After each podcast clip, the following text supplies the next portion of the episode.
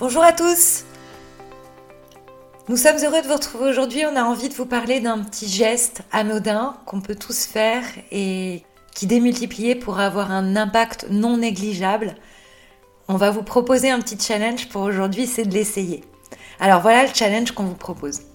À chaque fois que vous devrez vous rendre sur un site internet aujourd'hui, demandez-vous si vous connaissez déjà son adresse, son URL. Vous savez, le www avant de passer par réflexe, par un moteur de recherche. On le fait tous, nous incluant. Souvent, on passe par réflexe directement par le moteur de recherche. Pas du tout directement, je vous ai dit directement, mais en fait non, absolument pas. On passe par le moteur de recherche par défaut pour finalement atteindre un site dont on connaît déjà l'URL parce que bien souvent c'est le nom de l'entreprise avec un .fr ou un .com derrière. Et cette consommation finalement inutile, ce passage un peu inutile ou souvent abusif euh, par le moteur de recherche bah, est très consommatrice d'énergie.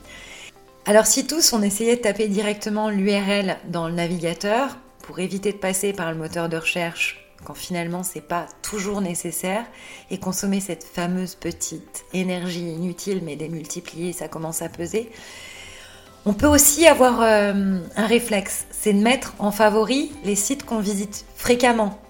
Ça peut être une bonne idée, comme ça on les retrouve plus aisément et on n'a pas besoin de repasser par ce fameux moteur.